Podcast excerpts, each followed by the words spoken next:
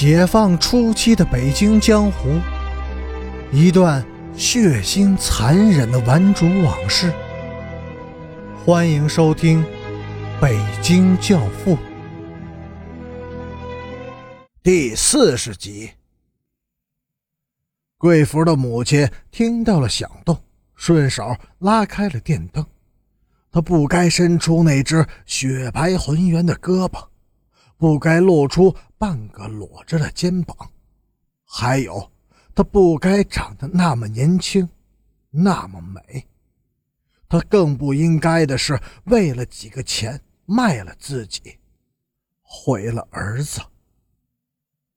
来人在灯下稍一愣神随即就扑了过去，用粗大的手捂住了母亲的嘴，撩开了被子，爬上了床。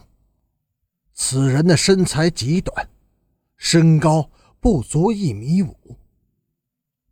刘南征把这次大规模的行动定名为“飓风”，五十个参加者都是从老红卫兵中严格挑选出来的。飓风行动的具体方案是：把队伍分成两路，分别从海淀区的东部和西部向中央突进，形成前行攻势。在突进的途中，各路队伍应以极快的动作奇袭若干个大学和中学的造反派组织，目标仍然是钱，以及一切有用的物资。整个行动的时间绝对不能超过两个小时，然后队伍迅速的化整为零，就地消失。疯嘛，就是要来无踪，去无影，奏聚奏散。刘南征这样说道：“经过周密的战前侦查，方案又进一步的具体化了。于是，按照计划，于八月一日的凌晨三点，开始了飓风行动。据说，四十年前的这个时间，在南昌城头上，人民军队打响了第一枪。行动一开始，极为的顺利。”战果惊人，左右两路在迅速突进的过程中，队伍进一步的分散，有奇袭，有短促突击，有顺手牵羊，有迂回闪避，脚一棍子就走，捞着一点就是便宜。八方打响，四处开花，突进路上一片的混乱。四点半。刘南征的左路部队已经全部到达了会师点——黄庄车站。五分钟后，陈北江的右路先头部队也陆续的到达了。刘晨会师后，庄严的握了手，随即安排队伍带着战利品分头向紫竹院公园以南和以西撤离。他们两个人则留在原地接应。后续的部队，十分钟以后出事了，后续部队迟迟不到。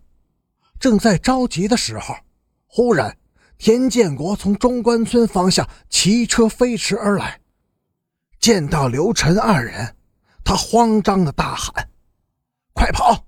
体院的棒子队追上来了！”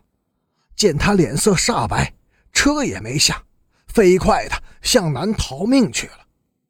刘晨二人对视了一眼，他们还不能走。右路部队还有八个人没有回来。南征，你在这等着，我去迎迎他们。说完，陈北江骑上车向中关村方向登去。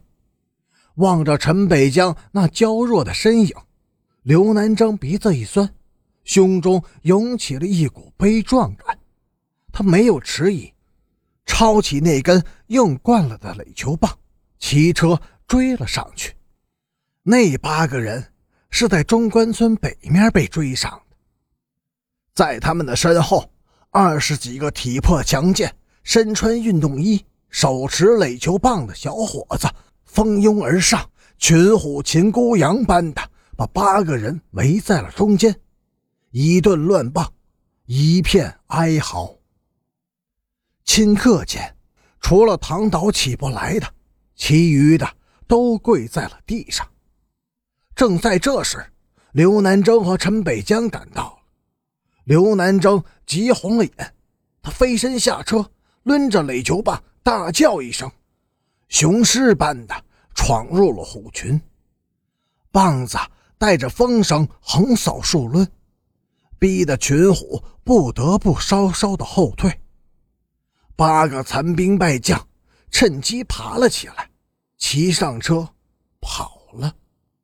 有一个小伙子也急了眼，举起大棒迎向刘南征，两个棒子在半空中撞在一起，啪的一声，断成了四截。感谢您的收听，下集更精彩。